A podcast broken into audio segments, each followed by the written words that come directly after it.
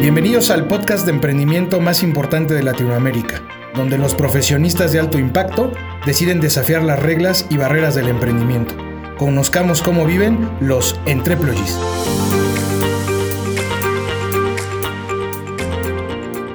Queridos entreployees, bienvenidos a este nuevo podcast, el segundo realmente de los que hemos estado haciendo. En esta ocasión tenemos una súper invitada. Ella es abogada de profesión, de hecho viene de un linaje de abogados y notarios en la Ciudad de México y bueno, pues eso no fue em, suficiente para mantenerla en ese, en ese medio, en ese sector y ella pues decide eh, emprender y eh, incursionar en el tema de la fotografía, a llegar a los, a, los grados que, que hoy tiene como una de las mejores fotógrafas de México. Eh, su nombre es Jimena Cermeño. Jimena, bienvenida al podcast. Hola, ¿cómo están? Muchas gracias. Qué gusto me da estar aquí con ustedes, platicando, compartiendo un poquito de, pues, de, toda esta trayectoria y de temas este, importantes, ¿no? Sí, oye, pues a ver, eh, em, en tu trayectoria vamos a empezar con la parte corporativa para que eh, los que nos escuchan medio entiendan un poquito cómo empiezas. Tú eres abogada y sales, em, te gradúas y empiezas a trabajar en un banco o empiezas a trabajar en dónde? Mira, yo este, estudié Derecho, em, una, eh, Derecho, bueno, la carrera normal, Luego hice dos maestrías, una maestría en procesal penal y una en criminología. Y ahí empecé a trabajar en, en, con un despacho. Este despacho resultó que justo se estaba como separando y entonces no teníamos oficina. Y em, me la vivía yo en el búnker, la Procuraduría, mejor conocido en nuestro, en nuestro lenguaje como el búnker. Entonces, la verdad es que casi, casi litigué muchísimo tiempo ahí. Este, era, era, me la vivía en la Fiscalía de Menores, de Asuntos Especiales, etcétera. Entonces, ya de ahí trabajé en varios despachos y luego fui em, a, llevé el área penal de un banco y pues ahí estuve un buen tiempo. Este, trabajé también en la Auditoría Superior de la Federación y pues bueno, esa es como toda la trayectoria de, de, Godín. Oye, ¿y qué banco es? El, Scotiabank. Ok, Scotiabank. Bueno, pues Scotia, si nos escuchas, patrocínanos, por favor. Este... no, yo, yo me acuerdo, digo, yo, me acuerdo cuando tú estabas en esta parte del banco, ¿no? Y, justo, justo eh, recuerdo que empezabas con ese tema ya, con esa cosquilla de empezar eh, el tema de, salirte por ahí, pero en el tema del banco, en esta trayectoria, ¿tú cuál crees que fue tu mayor logro? O sea, dentro de, de tu vida Godín, de tu vida institucional, ¿cuál crees que fue tu mayor logro? Mira, la verdad es que la vida Godín me ayudó mucho en o sea, personalmente, a ser responsable, híjole, a madurar muchísimo, a no llegar tarde, ¿no? A entregar lo que se tiene que entregar, este, relacionarme con la gente. Eh, digo, hay mucha diferencia entre mi parte como litigante a mi parte como, como cuando estuve ya en el banco, ¿no? Entonces, las dos fueron, la verdad, súper gratificantes y eso me ayudó muchísimo a ser lo que soy hoy, ¿no? O sea, este, pues vaya, tener yo mi propio Sí creo que si no hubiera yo estado eh, trabajando como empleada, eh, hubiera sido totalmente diferente poder abrir un negocio yo sola, ¿no? Y, ser pues, una persona responsable con sus clientes, etcétera, ¿no? Es más, a lo que yo me dedico hoy en día. Entonces, este, eso personalmente fue lo que me ayudó muchísimo en la parte de, de ser godín, ¿no? Y, este, y pues en la parte profesional, la verdad es que fue muy gratificante. El derecho penal es algo precioso, la verdad, este, em, tener en tus manos la libertad de alguien es algo muy, muy delicado y es algo para tomar muy seriamente, ¿no? Este, eh, la defensa de un menor, eh, la libertad de un delincuente, este, todo, o sea, es como algo muy, muy... Muy delicado y la verdad es que fui siempre una persona como muy dedicada a cada caso en particular que tenía, ¿no? También, de hecho, este, en algún momento de mi vida, bueno, en algún momento, siempre tuve como mucho, este, siempre litigué mucho pro bono, pero hubo un momento que sí solo me dediqué eh, en un grupo de mujeres que, que, trabajábamos en Santa Marta Catitla y los asuntos que llevábamos eran pro bono y fue muy difícil, o sea, llevábamos, nos llevaban expedientes y nosotros de todos pues decidíamos este, ¿no? Y pues lo trabajábamos y lo trabajábamos hasta que logramos muchas cosas buenas, eh, logramos sacar muchas eh, mujeres de la cárcel que estaban ahí injustamente, entonces pues fue, es un trabajo muy gratificante el ser abogada penalista también y complejo, no me quiero imaginar, digo, por lo que platicas y estar metido en el penal y eso, bueno, yo, yo, yo creo que esa es una parte bien compleja y que tienes que tener sangre para eso, ¿eh? O sea... Sí, sí, la verdad, sí, sí vi casos que sí me, sí me quebraron, la verdad, llegué a mi casa devastada, ¿no? Sobre todo los asuntos de, de menores, de abuso de menores, fue algo bien difícil, la verdad. Y más que pues yo ya era mamá, ¿no? Fui mamá muy joven, entonces este, pues justo cuando estudiaba, cuando litigaba, mis momentos de pasante, todo eso, pues yo ya tenía un hijo de dos años, ¿no?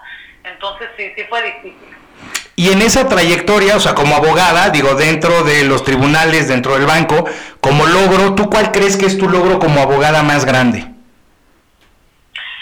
Este, pues mira, tengo, tengo varios, pero la mejor etapa eh, del litigio fue justo la que te estoy platicando de Santa Marta Catitla, que fueron, eh, fue un, como, como seis meses que me dediqué solamente a estos juicios y la verdad es que fueron asuntos bien, bien delicados, muy importantes, mujeres que les habían dado una sentencia de 30 años y pues la sacamos a los seis meses, ¿no? O sea, este, porque desde el inicio todo el proceso estaba mal llevado, eh, había muchas lagunas en todo, en todo el proceso. Entonces, eso la verdad, poder regresarle a alguien, o sea, imagínate, ¿no? La familia, o sea, en el momento que salían las mujeres era impresionante, o sea, llantos de, de, de emoción y de... La verdad es que fue, fue muy bonito trabajar en o sea, esa es como la parte padre, ¿no? Es este, como, como que te da y, y, todo lo que logras aprender cuando haces ese tipo de cosas y llegas a, tener esos logros.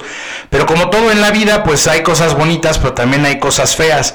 En este caso, ¿cuál sería la parte más compleja eh, o la situación más complicada que tú viviste como, como abogada en su momento, este, siendo, pues ya sea Godín o siendo eh, eh, en la Procuraduría practicante o litigante? Pues mira, eh, yo creo que los asuntos de menores eran muy difíciles.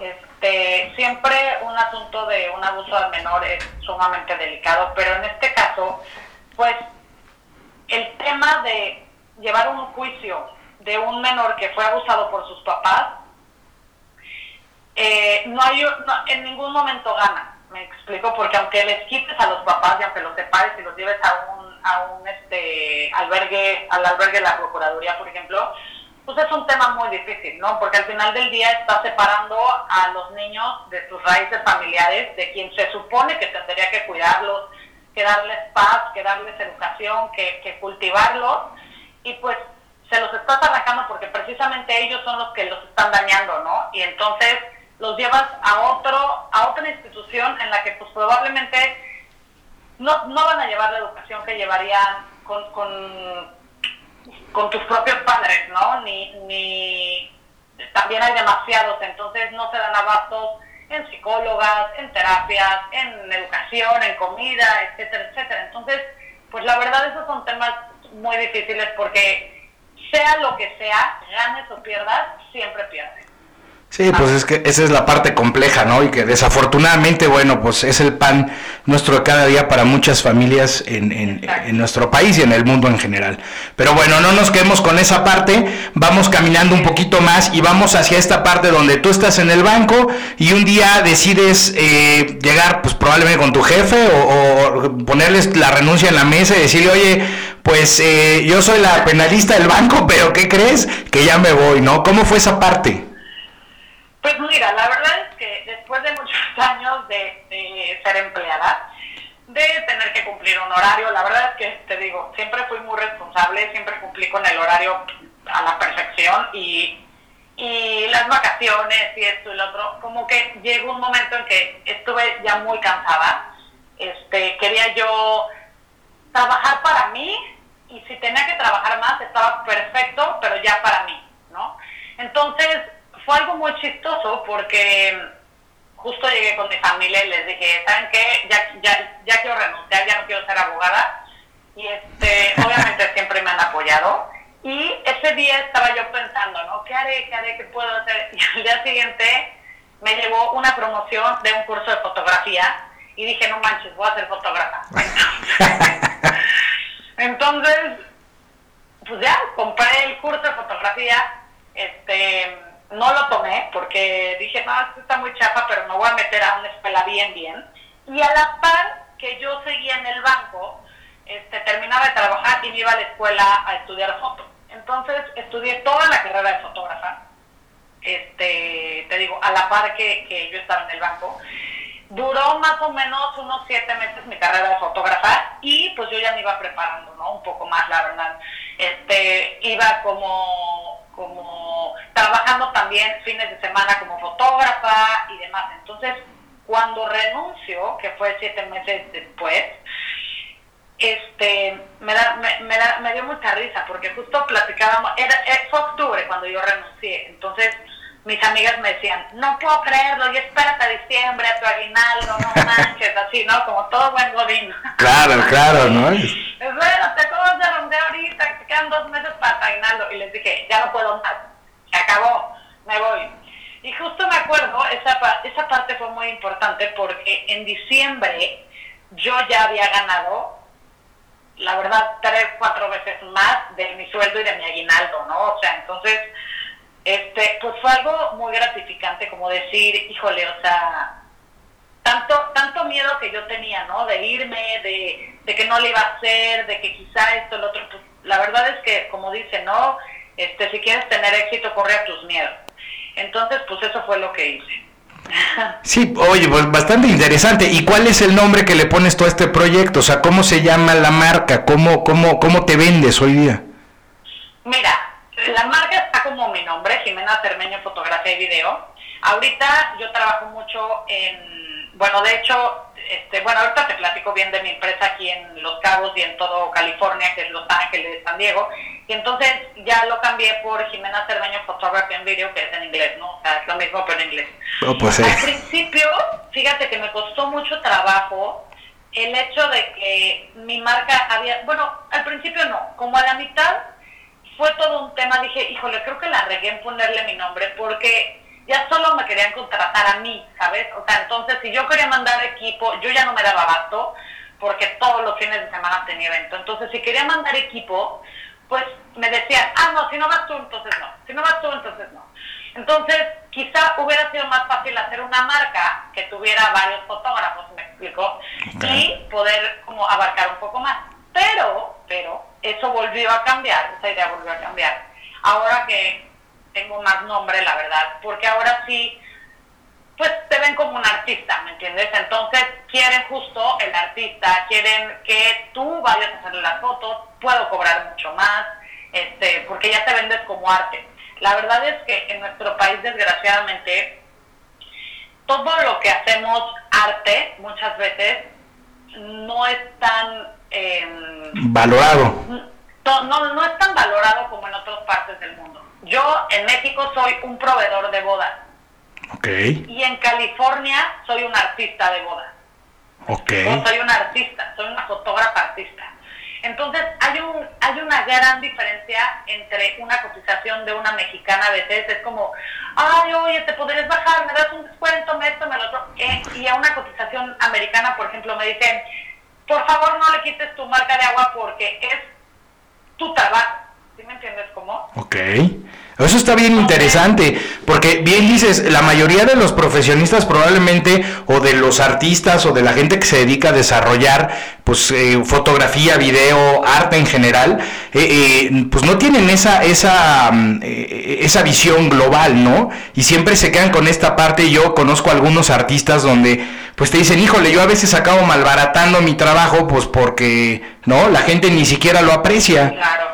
Exacto, creo que eso es ah, un ámbito que tenemos que cambiar en este país, que siento que el trabajo está muy muy mal valorado, ¿me explico? O sea, este, sobre todo a los artistas, a fotógrafos, pintores, músicos, este, bailarines, o sea, como que el arte no lo toman en cuenta en este país y, y me sorprende que mis clientes, o sea, es tanta la diferencia, en verdad, te lo digo, Ricardo, es increíble, o sea, es como, ¿cómo? O sea, no nada más no me cobres esto, déjale tu sello, ¿sabes? O sea, déjale tu sello para que se vea que mi foto la tomaste tú. Es más, presume, ¿no? es como si tuvieras un, un Siqueiros en la sala, ¿no? Entonces, pues déjale el sello, ¿no? Para que cuando vengan y me visiten digan, órale, Jimena Cermeño te tomó las fotos. Exactamente, así es, en verdad, así es. Entonces, pues sí, sí es muy gratificante, sí es muy bonito que, que valoren así tu, tu trabajo y este y bueno, esa es la diferencia, ¿no? De, de como de marca. ¿Cómo, ¿Cómo agarras ese, ese, o sea, cómo, cómo brincas al mercado gringo? Porque eso es algo muy complejo, ¿no? No, no es nada fácil.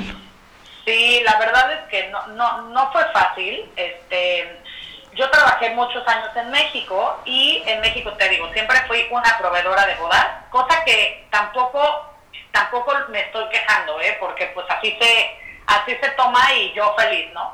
Pero la verdad te digo, sí soy una persona que sé, que es muy exigente con, con, soy muy exigente conmigo misma, soy hiper responsable. Yo creo que, bueno, no yo creo, jamás he llegado a una boda ni, ni media hora, o sea, ni diez minutos tarde. Siempre llego con media hora de anticipación, una hora de anticipación, ¿sabes? O sea, jamás he llegado tarde, nunca he entregado fuera de tiempo. Este, cuando te digo el martes te veo, el martes te veo, si hay una junta nunca la cancelo. O sea, la verdad sí he sido alguien muy, muy responsable. Y en esto, en este, en este rubro de fotógrafos, artistas y demás, quizá por eso no está tan, no está tan valorado, porque también es cierto que los artistas somos muy, ay, bueno, da igual, ¿no? Ay, bueno, pues sí quedé, pero pues no, es martes, bueno, te lo entrego el jueves, ¿no? Y cosas así, ¿no? Entonces también eso queda la parte que yo te digo, que me ayudó mucho ser, ser empleado, ¿no? Y, y, tener entregas. Y si mi jefe es, pues a las 5 es la junta, a las 5 es la junta y aunque te estés muriendo de dolor, llegas, ¿no? Eso es algo que me dejó mucho mi, mi, mi tema de de Godín para poder hacer esta empresa un éxito, ¿no? Entonces sí, los artistas somos un poco de, pues queremos fluir y queremos llevar y es, ay, pues es que todavía no sabe, me sale la canción, espérame, pues me tengo que concentrar más, ¿no? Me, déjame, voy a la montaña a, a ponerme creativo. Entonces, cuando combinas estas dos partes, creo que es algo muy bueno, es algo exponencial yo tengo un equipo gran, fuerte en México también y aquí en Los Cabos. Mi equipo en México éramos ocho fotógrafos. Los ocho no siguen trabajando ahí, pero sí seis. Y a todos no sabes cómo les exigía este tipo de cosas. Porque justamente eso, todos son artistas, cineastas, este, crean, ¿sabes? Y entonces yo de repente me los tenía que bajar. A ver, a ver, a ver, a ver, espérame. O sea, ¿qué onda? Puntuales, esto, lo otro, tu uniforme, tu esto. Entonces, eso también como que siempre ayudó mucho a que el equipo fuera creciendo, a que fuéramos conociéndonos, a que fueran viendo también cómo, cómo trabajo yo, ¿no? Y, la verdad es que el equipo que empezó conmigo sigue conmigo. Este, eh, no, soy, no soy una persona cambiante en ese sentido. Yo, la gente que trabaja conmigo, soy súper leal y siguen ahí. Entonces, este, pues sí, es una parte importante y fundamental ser como pues eso, ¿no? O sea, muy, muy, muy responsable con tu trabajo. Sí, porque tienes las tablas que te da la parte corporativa, ¿no? Que decías los horarios, las entregas, esta parte. Tienes la parte artística y lo que decías de tus compañeros, ¿no? También son artistas y a veces se sienten divas. Y está bien, está bien ser diva, pero también está muy bien ser responsable. Y cuando mezclas o haces esta fusión, como tú lo has venido haciendo en los últimos años, de ser una persona eh, pues eh, con, ese talento, con esa eh, parte artística, pero sobre todo también con la parte de la responsabilidad que implica eh, ya no solamente ser tú, sino la gente que trabaja contigo y la marca que empiezas ya a representar, no solamente en México, sino a nivel internacional. yo siempre he dicho, la parte de la disciplina es importantísima quieres tener, de repente llegan en la consultora algunos eh, participantes y me dicen, oye Ricardo, ¿y cuál es la clave del éxito? Pues la clave del éxito es muy sencilla, se llama disciplina. Te paras temprano, te bañas, te pones a jalar y duro, sudas y regresas y así todos los días hasta que consigues tu sueño. Exactamente. Oye, y aquí dentro de este emprendimiento, porque pues ya, ya, aunque llevas pues, más de siete años con, con este negocio y creciendo, y, la verdad de una manera padrísima, yo no me sabía la parte de, de, California, y la verdad estoy eh, fascinado cuando te escucho, pero eh, como cualquier emprendedor, pues todos los emprendedores tienen desafíos y, se ponen de repente estos desafíos mucho más complejos de lo que, de lo que uno cree.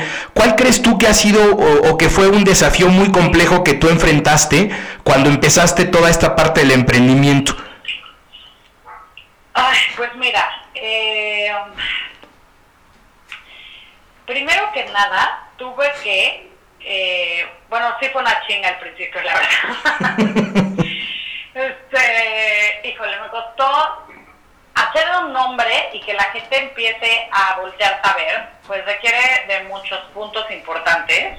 Uno de ellos es eh, todo lo que platicamos, que es la responsabilidad de esto y otro, y, y también pues, que, que, que sí seas eh, creativa, ¿no? O sea, que tu trabajo sea bueno, porque una lleva a la otra. Además, te sirve ser buenísima si eres de lo peor, ¿no? Irresponsable, no llegas, no hecho nada, no te sirve nada, nadie te va a volver a contratar.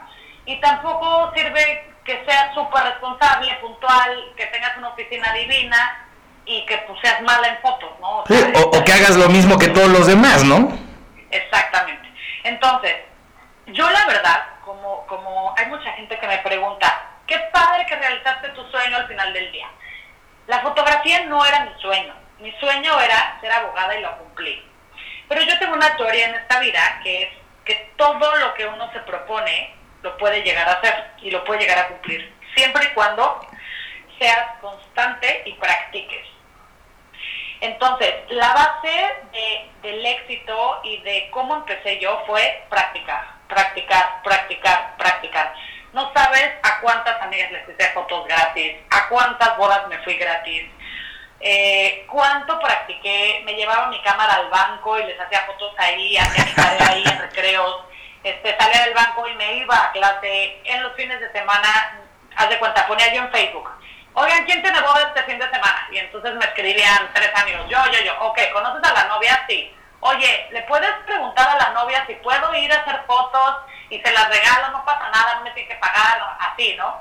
Y entonces, no sé a cuántas bodas fui así y, o sea, imagínate, no 10 horas ahí en la boda sin que te paguen un peso y solamente haciendo y practicando y practicando y practicando hasta que, la verdad, la, la, la práctica sea el maestro, ¿no?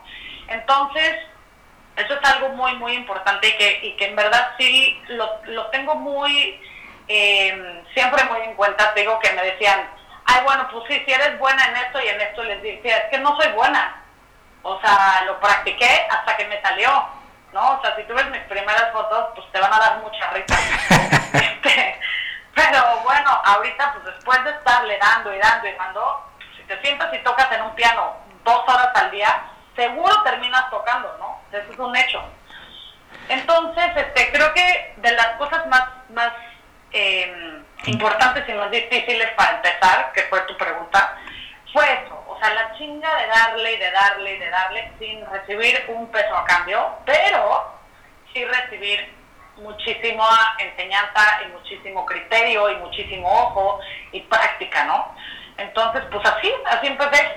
No, y, esto, esta parte que mencionas a mí me encanta porque yo siento que los gringos nos han hecho pensar, o sobre todo a, la gente en general, que el emprendimiento es, eh, tú agarra, levántate, tienes muchas ganas de emprender, sigue tu sueño o no, da igual, pero tienes una buena idea, ábrete un garage y ahí empieza a armar el proyecto y entonces ya de prácticamente dos días eres multimillonario, famoso, pero, pero eh, la construcción de una marca, la construcción de un artista, pues lleva mucho tiempo y esta parte que tú mencionas a mí se me hace maravillosa porque yo creo en esa famosa ley de las tres P's, ¿no? Que es práctica, práctica, práctica. Oye, pero ¿cómo? Práctica, práctica, práctica. Entonces, eh, me gusta mucho esta parte. Ahora, eh, escuchándote ya después de, eh, este andar por la fotografía y la talacha y el jalacables al principio, Eh, ahora, ahora que me imagino que sigues jalando cables, ¿no? Porque eso no lo deja de hacer nunca uno,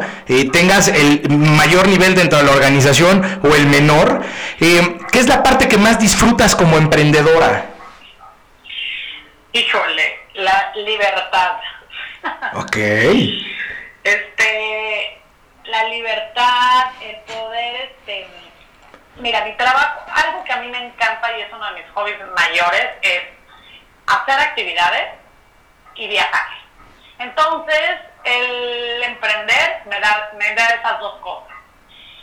Viajo este, como nunca, la verdad, me llevo siempre a mi familia. Eh, mis viajes son o por placer o por boda. Entonces, la hay muchos viajes por boda. Por ejemplo, me contratan en Chicago, entonces voy y hago fotos a una chava, ¿no? Hace poquito, este, hace dos meses me iba a hacerle fotos a una, a una diseñadora a Bart, que se, lo tuve que cancelar por el, por el coronavirus, gracias. Pero, este, pues tengo bodas en Nueva York, tengo bodas en Los Ángeles, en Canadá tengo shootings, en Denver, en Whistler, etcétera. Entonces la verdad es que es increíble poder viajar y pues todo gratis y que además te paguen y que además disfrutes, etcétera, ¿no? Entonces, eso es algo que me encanta. Luego, número dos, viajar cuando yo quiera viajar. Si yo decido, este, no sé, el próximo fin de semana nos vamos y no tengo boda, pues ya no agarro ningún evento, ¿no? O poder planear este viajes con mi familia, no sé, nos vamos en octubre de viaje, bueno, pues entonces octubre ya no tengo bodas y y puedo hacer lo que yo quiera, ¿no? Entonces, eso, eso me encanta. Y el tema de las actividades, por ejemplo, hago mucha bici de montaña, surfeo, hago mucho snowboard, entonces también que yo me pueda parar un día y decir, pues hoy a las 9 me voy a la bici de montaña, regreso a las 11, o este, otro día en la tarde, otro día me voy a surfear toda la mañana si yo quiero porque hice todo en la tarde. ¿Sí me entiendes? O sea, como que esa libertad es priceless, o sea, ni, te lo juro que ni por todo el oro del mundo me metí a trabajar ahorita en la empresa. no, sí te creo. No tiene un precio, ¿no? Claro. O sea, en verdad, o sea, me tendrían que ofrecer en exceso en exceso. No, y sí te creo. Y, y, para los que nos escuchan, debo de decir que esta, esta entrevista, la verdad es que este programa lo habíamos planeado para la semana pasada, pero por temas también de agenda de Jimena fue muy complejo. Este, habla de esa libertad, pero, pero tampoco le crean tanto que nomás se la pasa en el, este, tomando el sol, porque fue muy complejo, tuvimos que reagendar, yo creo que pues unas tres veces, ¿no? Más o menos. Pero bueno, eso, eh, eso es increíble porque tienes, como dices, esa libertad. A veces te puedes tomar esa pausa y decir, oye, quiero una semana para mí, para mi familia, o para mí sola, o, para visitar a mis papás. O sea, esa, esa parte yo creo que sí es, es priceless y, y, que debería de ser más común y más constante de lo que nosotros este, la tenemos. Pero bueno, pues es, es, es, parte así. Ahora, ¿qué, ¿qué es algo que no disfrutas de ser emprendedora? Porque esta parte de la libertad está de pelos, pero ¿qué no disfrutas de ser emprendedora? Este, pues mira, a veces la verdad, bueno, o sea, tener que tener que cubrir mis gastos y, saber que no va a haber un pago al final de mes, este, por de alguien más, pues digo sí, al principio me costó, ¿no? La verdad es que ahorita no, o sea, te mentiría. La verdad es que, vaya, a ver, haciendo la comparación de Godín y emprendedora, no hay nada ¿no? Que sí no disfruto, por ejemplo, en mi profesión, que a veces me contratan 10 horas, bueno, pues sí, o sea, sí es una chinga estar 10 horas con una cámara de pie, y más que yo soy una persona que, y la neta no me dejarán mentir, ninguna de mis novias, yo voy a una boda como si fuera, para mí, el mismo, la primera boda que tengo en mi vida, ¿sabes? Porque trabajo con el mejor día de las personas. Claro. O sea, el mejor. Hasta ese momento el mejor. Ya cuando nacen sus hijos, ya, pues ya el otro mejor, ¿no? Y güey, cuando se divorcian, pues ya es el otro mejor. Pero hasta ese día, hasta ese día yo trabajo con el mejor día de las personas. Entonces, yo tengo que actuar como tal, ¿sabes? Lo que más me cansa de una boda es el agotamiento de energía. Porque el físico, pues no paro, ¿no? O sea, no me siento en toda la boda. hay días que de repente digo, no fui al baño, o sea, no manches, ¿no? Así son las 8 y apenas puedo ir al baño, en verdad, ¿eh? te lo juro, me ha pasado. Pero el agotamiento energético es más cañón, porque estoy todo el día, ¿qué quieren? A ver, todos volteen, ¡ey, la cámara! ¡ey, a ver, ahora volteense, dense un beso, dense el otro, ¿no? Y pues si es en inglés, y aquí en Cabo y en Los Ángeles y así, es todo en inglés, pues es el doble trabajo, porque, o sea, hablo muy bien inglés, pero todo lo tengo que traducir, ¿sabes? O sea, es como, ¡hey! Look at each other, no sé qué así, ¿no? Sí, es desgaste doble, o sea, es un desgaste mental doble. Es desgaste mental, o sea, y sí acabo exhausta. Llego y digo, no manches, o sea, sueño en inglés, ya sabes. Este, sí, qué horror. Entonces, este, pues sí, no hay, te digo, no hay nada que no me guste de ser emprendedora, solamente sí tengo mis, mis ciertas chingas, ¿no? En, en, a lo que me dedico. Ok. Oye, y ahora platica un poquito acerca de tu, tu, tu, mejor evento. O sea, ¿cuál es el evento que has dicho, wow, yo nunca pensé llegar a tomarle fotos o video o, llevar este proyecto para tal persona?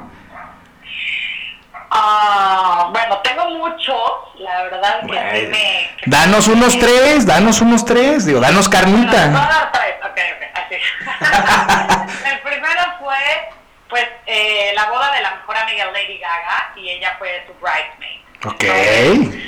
pues fue lo máximo estar conviviendo con Lady Gaga, o sea, estuve 10 horas con ella, este, pues sí, o sea, sí está muy cañón, porque además sí fue una boda pagada, ¿sabes? O sea, me buscó directo, esta, esta, se llama Sara Sano, me buscó directo a mi correo y a mis redes, y me puso, oye, me encantaría que tú fueras la fotógrafa de mi boda, por favor, no digas nada, pero mira, Lady Gaga es mi bridesmaid, esto, lo otro. Entonces, pues sí fue como, wow, ¿qué onda, no? Este, fue lo máximo, la verdad, amo sus fotos. Desgraciadamente no puedo subirlas. Claro, claro. Este, uno, pues por, porque lo tengo prohibido y yo soy muy, este, digo, aunque no tengo ningún contrato firmado y podría hacerlo, pero por privacidad de mis clientes jamás lo haría. Este, ah, y eres abogada, entiendes muy bien la parte, la parte legal, ¿no? De que tienes que cuidar muy bien a tu cliente. 100%. Y gracias a eso, la verdad es que quizá próximamente me vaya a Los Ángeles a hacer fotos allá con ellas, entonces, pues bueno, hay que ser muy cuidadosas en ese sentido. Este, también le he hecho, por ejemplo, fotos a, hice la boda de un de un jugador de americano de la NFL aquí. Este, estoy haciendo las fotos, eh, ay, no sé si esto lo puedo decir o no, pero estoy haciendo toda la imagen y todas las fotos para una, un, para el director de una empresa súper importante en Estados Unidos, tipo tipo Facebook, o sea, no lo puedo decir, pero así, ¿no? Entonces, estoy haciéndole yo todas las fotos este, de, de toda la construcción de su casa, que está divina y entonces quiere hacer como un álbum de todo eso y ya que está en la casa, pues armarle como todo el arte adentro de la casa, ¿no? Entonces, pues bueno, esas han sido como mis tres eh, top. He tenido varias, la verdad, pero yo creo que estas chidas. Ah, y, y, como dices, ¿no? Cualquier novia es el mejor día de su vida, ¿no? Entonces, pues digo, es, es igual de importante que la de Lady Gaga, ¿no? No tan famosa, pero igual de importante. 100%, o sea, 100%. Y a Lady Gaga, la verdad, estuvo aquí en mi equipo y nadie la nadie la intenció, no, nadie le pidió foto, nadie, o sea, fue como una invitada más. Yo, la verdad, a, la que le echaba porras y a la, con la que estuve todo el día era novia, aunque ella siempre estuvo ahí al lado, pero, o sea, siempre me enfoqué en que el mejor día de la novia, en el mejor día que estaba pasando era ella, ¿no? O sea, era la novia, pues así es, ¿no? Y además, pues imagínate, ¿no? Vivir siempre además a la sombra de una celebrity tan importante, ¿eh? claro. Por lo menos que el día de tu boda todas las miradas sean sobre ti, ¿no? Sí, la que tiene que lucir es la novia, no la estrella, ¿no? Claro. sí, eh, bueno, pues a, ver si no nos pasa ahí luego contigo que seas más celebridad y, y nadie nos pele. Oye, y, y, has tenido alguna una boda o algún evento donde hayas tenido así algún alguna anécdota o bronca que digas, híjole, me fue fatal o este, ahora sí, de aquí no nos van a ni a pagar o nos corrieron o algo? Ay, este, pues mira, muy pocas veces, eh, la verdad. Normalmente eh, todo sale muy bien. Eh, a veces las mamás están un poco crazy, ya sabes, como de, a ver, señora, siéntete, ¿no? Señora, tu silla. este, normalmente son las señoras, eh, pero, pero bueno, hay una que otra novia que sí de repente te deja ir y se pone muy bright filas, pero yo la verdad es que antes de, que empiece con toda la ceremonia y el evento, siempre trato de hablar con ellas y pues las calmo mucho, o sea, las novias que te veo acá medio histericonas, hablo con ellas, mira, este, este día no se va a repetir, imagínate ya todo lo que gastaste, bla, bla, bla, ya, algo muy bueno que les digo es, ahorita ya no vas a cambiar nada, ya, ya lo que hiciste se hizo, lo que no hiciste no se hizo, lo único que te queda es vivir tu presente y disfrutar. Entonces como que hay, hay pues hay momentos y hay personas que sí lo entienden, otras se relajan, otras este, sí salen histéricas, pues obviamente se arrepienten, ¿verdad? Pero nunca he tenido algo así de que en el altar cancelen o algo así. O sea, ¿te ha tocado eso? ¿Es en serio? No, nunca, nunca. Ah, yo dije, nunca me ha tocado. yo, ese es uno de mis grandes sueños, ¿eh? Ir a la boda de alguien y que se arrepienta. Él o ella, me da igual. Que salga corriendo y diga, ya no me caso, bueno, es épico. No me caso, y así, oh, oh, ¿qué hago? ¿Filmo, no filmo? Así. Sí, qué, qué maravilla.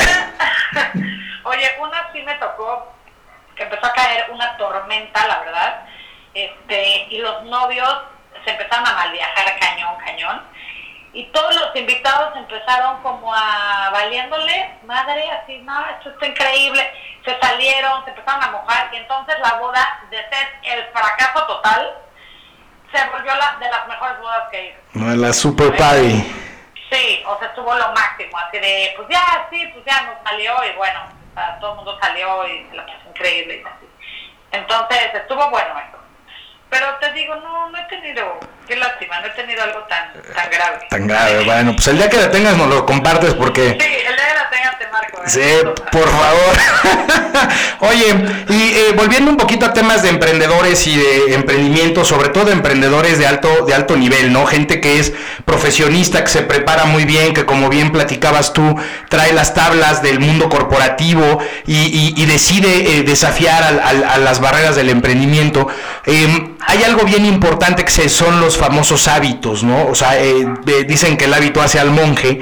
Y entonces, em, aquí entrando en esta parte que para mí es bien importante porque creo que los emprendedores deben de escuchar cuáles son los hábitos que tiene un emprendedor de alto impacto, por qué está en donde está.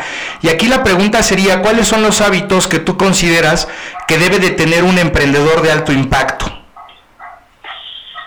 Bueno, mira, te voy a, te voy a platicar lo que hago yo la verdad es que sí soy una persona que lee mucho, eh, tomo muchos cursos, eh, tengo una guía espiritual este, con la que hablo todas, todas las semanas. Eh, y bueno, siempre estoy como actualizándome mucho en estos temas, pero básicamente los hábitos que tengo, mis días varían mucho de uno al otro. Quizá ahorita con esto, con esta pandemia no, pero este, normalmente sí varía. Pero lo que, lo que nunca me falla es, me levanto y lo primero que hago cuando me levanto es meditar. Medito 20 minutos, a veces tengo varios, este, varias escuelas de meditación, entonces ahí escojo como que la que más me, me guste y, este, y es hago, ¿no? Em, tomo siempre agua en ayunas con, hay ciertas cosas, limón, bicarbonato, etcétera, ¿no? Y hago ejercicio. El ejercicio es como básico en mi vida y eso sí depende mucho que, que me toque ese día, ¿no? O sea, puede ser o bici en montaña, o me voy a surfear, o si estoy en la nieve, pues me voy a snowboardear, o corro, o tenis, o, o sea, la verdad es que hago muchísimas cosas. No hago gym, no hago eh, clases como en interior porque amo la naturaleza y me encanta estar como en contacto con ella, ¿no? Otras de las cosas que hago siempre, por lo menos un ratito en el día, es escuchar música este y leer un ratito, aunque sea un párrafo, pero leo, ¿no? O sea, hay días que 10 minutos, hay días que una hora, hay días que menos, ¿no? Y pues eso es como, como mi día a día, ¿no? O sea, lo que hago 100%. Pero hábitos que deben de tener un emprendedor, pues bueno, es pues eso, ¿no? O sea, comer bien, bueno, soy vegetariana, entonces comer bien está incluido en mi... En tu día a día. No, o sea, no como animales, este, bueno, por lo menos, este, no te digo que siempre lo he hecho o que de repente no lo haga, pero, pero pues no, no está dentro de mi dieta. Y este, cursos, viajar, leer, tener un buen, o sea, estar con, con la gente correcta, eh, con tu familia. Este, creo que a mi edad, a mis 37 años, ya tengo como, como edad para escoger quién sí está en mi vida, quién no está en mi vida, ¿sabes? Creo que es un buen momento para, para decir quién te da paz, quién te deja algo bueno y quién te está quitando, este, quién te está quitando energía, ¿no? Entonces sí soy muy selectiva también en mis amistades. Creo que todas las personas que están cerca de mí es gente de buena vibra, que, que solo me está sumando, ¿sabes? O sea, suma en energía, suma en amor, suma en felicidad, suma en paz. Entonces, la verdad es que, pues sí, creo que estos son como buenos hábitos. Oye, pues eso está eh, bien interesante. Eh, de lo que platicabas de me despierto y esta parte de la meditación y, y ya yo, yo lo he escuchado mucho en, en varias personas de muy buen, eh, de muy alto perfil que hablan y recomiendan mucho esta parte de la meditación. Lo que no, lo que no sé es, ¿tú te paras temprano o no eres tan tempranera? Sí, súper tempranera, o sea, seis y media. Ok, o sea, sí es temprano para que el, el- el día te empiece, te empiece a rendir. Bueno, pero eso es porque ya es un modus vivendi, ¿no? Sí, e- exacto, ya están a, a otros niveles. Pero, pero me gusta, y esto que platicas, el, el, el, de leer, aunque sea un poquito todos los días, es bien importante, ¿no? Eh, Es un hábito de un, de, de un buen perfil, de un buen empresario, de un buen emprendedor, de un buen empleado. Eh, ahora, tú, eh, tres, eh, tres cosas que tú crees que por ningún motivo debería de hacer un emprendedor. O sea, que dijeras, esto no lo debes de hacer nunca como emprendedor porque estás loco o estás destinado al fracaso o te vas a meter en broncas. Uf, las tengo súper, súper conscientes. El primero es tomar decisiones con miedo. El miedo y el éxito no van. O sea, no van. Todo lo que te produzca miedo y tomar una decisión a partir del miedo es fracaso totalmente. Ahora, es muy diferente que algo te dé miedo y digas, híjole, a partir de, o sea, más bien, si algo te da miedo, corre hacia él, ¿me entiendes? Y vas a llegar a tus éxitos. Mi punto es tomar decisiones a partir de ese miedo, pues. Ok. ¿Me expliqué o no me expliqué? Mm, no mucho, pero sí. sí, o sea, si algo te da miedo, enfréntalo para que, ¿no? En la vida somos seres humanos, ¿no? Y entonces siempre, siempre el miedo va a estar existente en tu vida. Es algo natural y es algo que, que es, o sea, es, de, de cierta manera es bueno, siempre y cuando el miedo lo convierta. Eso es a lo que voy. Que del miedo, o sea, que conviertas el miedo en un éxito porque corriste hacia él, porque fuiste hacia él, porque lo abrazaste, porque abrazaste tu oscuridad. ¿Sí me entiendes? Ok. Ese monstruo que está cargando y que te hace sentir que no vales, que eres inferior, que me voy a morir, que no tengo paz, que esto, que el otro, es abrazarlo y desde ahí, desde ese amor, explorarlo y llegar al éxito. Ok. Pero todas las decisiones que tú tomes basadas en miedo, o sea, sin abrazarlo y que tomes una decisión siempre con es que me voy a morir, es que no va a ser, es que no soy suficientemente buena, es que no soy lo suficientemente buena, no va a tener éxito nunca. Vas a estar destinada al fracaso siempre. Claro, porque tú te autosaboteas de alguna manera, ¿no? Exactamente. Entonces hay que abrazar siempre el miedo, hacerlo tu amigo, no tu enemigo, y partiendo de que es tu amigo, de ahí puedes llegar a todo lo que te quieras, a todo lo que quieras lograr. O sea, no hay límites. No, y tienes razón con esta parte del miedo, porque digo, yo en el sector que me desenvuelvo, de repente pues te invitan a dar una plática en algún club de empresarios y de repente pues la mayoría de la gente pues tiene el doble de edad que tú, el doble de experiencia y tú te tienes que parar en un foro con gente bien importante a platicar de un tema que tiene mucha relevancia. Y si tú te subes al escenario con miedo, te truenan, ¿eh? El público te destroza. Tú tienes que, como dices, tener, afrontar ese miedo arropado, decirle, venga, vámonos juntos y, y, romper ese escenario y a ver qué pasa. Y al final es súper gratificante que tengas, eh, pues, buenos comentarios de gente que tenga un perfil tan alto, ¿no? Claro, claro. Y te digo, es natural, ¿no? Que no sientas miedo de pararte a hablar en un escenario de 300 personas. Pero esté en ti que a partir de ese miedo lo abraces y digas, venga con todo, soy un chingón, vamos para adelante, que esto me sirva, o no es que seguro me va a salir todo mal, soy un imbécil, yo no sé hablar en público. ¿Sí me entiendes la diferencia? Sí, claro. Entonces el miedo va a estar, pues, pero la gente puede tomar cualquiera de estas dos variables y una está destinada al fracaso y una está destinada al éxito. Eso es un hecho. Ok, entonces el primero sería no haga, no tomes decisiones con miedo. La segunda. Exacto. La segunda es que no arriesgues. El que no arriesga no gana. Así de sencillo. ¿no? Entonces, siempre, siempre las oportunidades pasan en la vida. Hay que agarrarlas, siempre. Y aquí otra vez viene el miedo, ¿eh? Porque si, si le entras con miedo, no arriesgas, ¿me entiendes? Exactamente, esa es otra. Eh, sí. Si, si, si, si el miedo no te deja ver las oportunidades, no hay manera. No hay manera. Entonces, puede pasar una oportunidad y claro, tienes miedo y dices, híjole, pues sí tengo miedo, pero bueno, venga para adelante. O la otra es que por miedo no la veas y, no la vas a ver pasar. ¿eh? No la vas a ver pasar. Eso es un hecho. Claro, y, y luego te preguntas por qué no, ¿no? claro, así de, ay, pues que nunca me llegan las oportunidades. No, es que no las estás viendo, ¿no? Y, este, y el tercero es que te importe lo que digan los demás. Hay, hay, una, hay una línea en que respetes la decisión, respetes lo que digan los demás y la otra es que te importe lo que digan los demás. Okay. Entonces hay una, hay una gran diferencia en, en ese enunciado. Este, en el momento en que te importa lo que digan los demás, estás cayendo en un juicio y en una expectativa de otros hacia ti. ¿Sabes? Y ahí empieza a entrar el ego y la mente. Si tú respetas lo que dicen los demás, eso es a partir del corazón. Yo respeto porque eres un individuo y eres un alma que me está diciendo esto, ¿no? O que tiene un juicio. Pero ya que tú te interpongas ese juicio que alguien más emitió, eso ya estás cayendo en un juego de ego y de mente. Ok, sí, y peligroso aparte, ¿no? Y peligroso, por supuesto, ¿no? Entonces, pues esas tres son como, como las tres...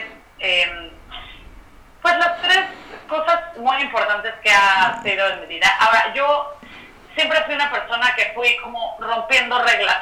Ok. ¿Sabes? Como, la oveja negra de la familia, ¿no? O sea, me embaracé a los 19, fui la primera en divorciarme, bla, bla, Entonces, pues obviamente yo fui una persona súper juzgada toda mi vida. Yo me acuerdo de haber ido en la Ibero embarazada y bueno, o sea, las paredes hablaban, ¿sabes? claro, con el favor de Dios. Con, sí, con el favor de Dios. Mi vida cambiaba en el momento en que yo dejaba que esas eh, opiniones me importaran a saber que yo no era esas opiniones, ¿no? O sea, era una gran diferencia este, los días que sí dejaba que esas opiniones me importaran y los días que dejaba que no me importaran.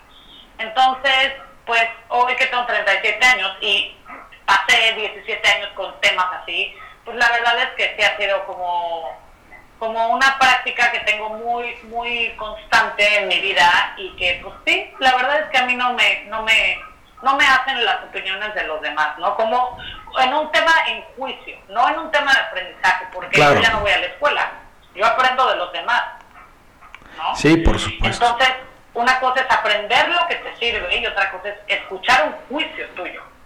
Ahora yo, eh, mi otra pregunta, eh, la que venía a continuación, tenía que ver con el tema de los eh, de los mentores, ¿no? Y, pero pues tú ya nos dijiste que sí tienes por lo menos un mentor espiritual. ¿Tienes mentores, mentores profesionales? Este, mira, profesionales no. Este, cuando fui abogada sí, ahorita la verdad es que tengo muchos no mentores, sino maestros. Hay gente que yo le aprendo mucho, fotógrafos, que siempre, siempre estoy metiéndome a ver fotos de los demás, libros, este, checando podcast, eh, masterclass, etcétera, de, de profesionistas, ¿no? Pero la verdad, si te soy muy honesta, soy mucho más de mentores en, en un tema espiritual. O sea, eh, te digo que tengo a mi espiritual y eh, maestras de yoga, yo hago yoga casi diario, este, porque para mí yoga no es una actividad, es una medicina para el cuerpo, así como tomas, eh, así como medito para, para medicina para el alma, también el yoga es medicina para el cuerpo físico. Entonces, este, mis maestras de yoga siempre en cada meditación al final de cada clase es pues, una enseñanza, ¿no? Un aprendizaje, una frase que te dejó algo y que ya te cambió el día, ¿no? Este, mis libros, o sea, tengo muchísimos gurús como Cartol, como Randat, como este Osho, o sea, bueno, muchísimos, la verdad ah, que, que leo, leo mucho y y pues todas estas personas son, son grandes maestros en mi vida. O sea, y, y pues la más grande, aunque soy acá toda forever, este, en cada meditación, el chiste de la meditación es llegar a tu interior. Y pues tú eres la, tu más grande maestra, ¿sabes? Todas las respuestas siempre están dentro de ti, ¿no? hay que indagar un poquito por ahí. Hay que rascarle, dicen por ahí, ¿no? Hay que rascarle a tu niña interior y ahí están, ahí están. Oye, y a ver, en una frase, ¿tú ¿cuál sería tu frase? O sea, la frase que las marcas tienen su tagline o su o su este eslogan, ¿cuál sería tu tagline como persona, o sea, como Jimena Cermeño? ¿Cuál es la frase que te describe como como Jimena? Pues mira, hay una que tengo que, de hecho nunca me la he tatuado, pero me la voy a tatuar. Ok. Es My life is my hobby. Ok. Entonces, pues siento que ahí como que resumo todo lo que hago, ya sabes. Bueno, pues sí, ¿no? Porque al final del día, eh, pues uno tiene que, ¿no? Siempre todo el mundo te dice que hagas lo que disfrutas, lo que te gusta, lo que te apasiona y que al final del día a través de este camino del emprendimiento y de la fotografía, tú has podido también tener esa parte que platicábamos de libertad, de tener el tiempo para hacer las cosas que te apasionan a ti, como la meditación, la yoga, el poder salir a la bici de montaña en la, eh, eh, este, eh, en las mañanas o surfear un día casual. O sea, e, e, es, esa es parte de lo que el, emprendimiento pues te ha, te ha ido eh, llevando. Yo me acuerdo de alguna campaña que hiciste en el colegio de tu hijo para recoger basura, este, eh, ¿cómo se llama? En, en algunas playas y yo siempre hablo, no en este foro, sino en todos, de la responsabilidad que tienen los líderes. ¿No? Y, y, yo cuando vi esa noticia donde tú salías que compartiste primero con nosotros, amistades y amigos, y luego este, después pues lo, ya fue algo más grande. Eh, yo decía, mira, ahí está la importancia ¿no? De, líder, ahí está la responsabilidad que tiene un líder, no solamente con su trabajo, sino también con, con su comunidad. Platícanos ya antes del cierre un poquito acerca de esto, porque se me hace bien importante. Sí, claro. Bueno, mira, este, no, no lo había comentado porque luego es un tanto como ególatra, ¿no? Pero realmente, eh, realmente no, realmente sí creo que tenemos que, yo siento que el mundo nos ha dado demasiado, ¿no? Y pues hay que darle, hay que darle de regreso algo. Primero que, primero que nada, yo he sido activista toda mi vida por los animales. Entonces siempre he sido rescatista, tengo un albergue, este, rescato perros todo el tiempo. Eh, Burros por ahí, ¿no? Burros también he rescatado este cochinito y así, ¿no? Este, ahorita la verdad, eh, bueno, tengo dos proyectos fuertes aquí en Los Cabos, uno que se llama el Trash Challenge Cabo, que justo es este lo que platicas, que limpiamos montañas, limpiamos playas y limpiamos fondo marino. Entonces hacemos buceos para limpiar, para sacar llantas y demás. Y también otro que es pues, por, por los animales, ¿no? Y hace, hace tres meses entré a un, este es de los sueños más grandes que tenía en mi vida. Eh, es una organización de, de, es una organización internacional que se llama Sea Shepherd. Sea Shepherd eh, pues ha sido uno de los sueños más grandes en mi vida. Son este, voluntarios por todo, por todo el mundo y ellos se dedican a proteger mares de océano. Entonces, hace tres meses entré con ellos, ahorita ya estoy como coordinadora regional aquí en California, en Baja California, y este y estoy como líder de una campaña que se llama Money, que es en contra del tráfico de especies marinas y de cautiverio de delfines. Ok. Entonces está lo máximo, la verdad. No, no, no sabes lo feliz que soy con estas actividades. Hemos estado trabajando muchísimo. De hecho, hoy estamos lanzando una campaña para recaudar fondos, porque al final del día todo esto que hacemos, pues es chamba, chamba gratis, ¿no? O sea, y deja tu gratis. Ojalá fuera nada más gratis. O sea, tenemos que ponerle en nuestro bolsillo, pues, todo lo que hacemos de, por ejemplo, limpieza de fondos y demás, pues es contrata, contrata este, tanques de oxígeno, eh, eh, digo, etcétera, etcétera, ¿no? Ahorita vamos a empezar en junio a restaurar 5.000 corales, entonces, pues todo eso nos requiere tiempo, esfuerzo, dinero, etcétera, y pues hay que hacer campañas porque al final del día, pues vivimos de, de o sea, bueno, vivimos, me refiero a la organización. Sí, las donaciones. De apoyos, ¿no? O sea, este, de, de apoyos de absolutamente de, de, gente, ¿no? O sea, yo no recibo un peso de Sea Shepherd, ¿no? Entonces, este, la verdad es que sí es algo bien importante. También es uno de los hábitos, si no es que es el más importante, regresar siempre, siempre un poquito de lo que tenemos a esta, a la naturaleza que nos da todo, porque la vida está diseñada para darte, siempre, siempre. La vida nunca te va a quitar. Entonces, pues hay que, y al final del día es nuestro mundo, ¿no? Los, el mundo de nuestros hijos, de, de nuestros descendientes, entonces, pues es muy importante esta, este tema. Bueno, yo estoy impactado con este tema del COVID, cómo, cómo eh, las playas y, y, otros lugares de, de, naturaleza robusta se han, se han este, eh, pues, pues, crecido con, con la salida del ser humano, ¿no? Es, eh, y es cuando te das cuenta y el choque tan grande de ver pues lo, lo mal que lo hemos hecho en, en, en muchas áreas y, y, desafortunadamente, bueno, pues hay gente que sigue pensando que, que, que, pues tenemos que seguir por esas vías, ¿verdad? Pero bueno, ni modo, así, a, así es esto. Jimena, ¿dónde te pueden buscar la gente que esté interesada este, en que alguien como tú les mande a hacer un estudio de fotos a su bebé, la boda, la familia? claro que sí. Este, pues mira, en mis redes sociales, mi página es www.jimenacermeno.com y mi Instagram es arroba Jimena Cermeno, Jimena con X y Cermeno con Z. Y pues creo que por ahí me pueden mandar mails, ahí viene mi teléfono, ahí también vienen mis redes sociales, entonces digo, estoy, estoy muy localizable.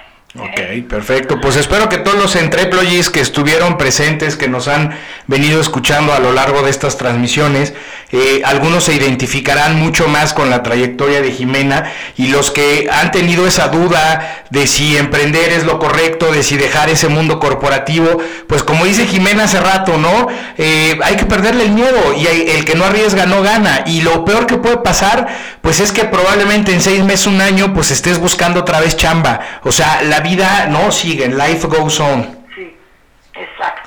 Jimena, muchísimas gracias por, por haber aceptado la entrevista. De verdad es un placer platicar contigo. Este, lo, los que te conocemos en persona, de verdad es que siempre hay buenas historias, siempre hay mucha risa. Como dices, siempre jalas gente de muy buena vibra a, a tu vida. Y bueno, pues no cabe más que agradecerte esta, esta plática y que seguramente en el futuro pues tendremos una segunda edición de esto porque mucha gente, estoy casi seguro que lo va a pedir. Muy buenísimo. Ah, muchas gracias también a ustedes. ¿eh? La verdad es que me encanta, me encanta su programa, o sea, todo lo que están haciendo está increíble y pues muchas gracias por invitar. No, al contrario, un placer. Está perfecto. Bueno, bueno pues, pues este, cualquier cosa por aquí andamos. Eh, ¿Algo más? Pues nada más, te mando un beso y ya cuando esto esté arriba, pues ya te mando una copia. Buenísimo, ¿Eh? mucho gusto oírlo. Muy bien, Jimé, te mando un beso. Igual, un beso. Bye. Bye.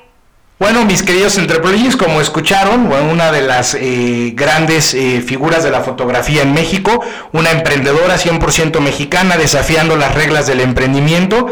Espero que las chicas que escuchen este programa sientan la misma pasión y las ganas por emprender y si es necesario den un giro a su vida. Agradezco, eh, como siempre, el que nos hayan eh, acompañado y eh, estaremos con ustedes para ponerles un poquito de más emprendedores de alto impacto en las siguientes semanas. Muchas gracias. Gracias por ser parte de Entreployees. La siguiente semana tendremos un caso más de éxito de emprendimiento donde los profesionistas de alto impacto podrán explicarnos de una mejor manera qué es lo que enfrentan a la hora de emprender. Muchas gracias, hasta pronto.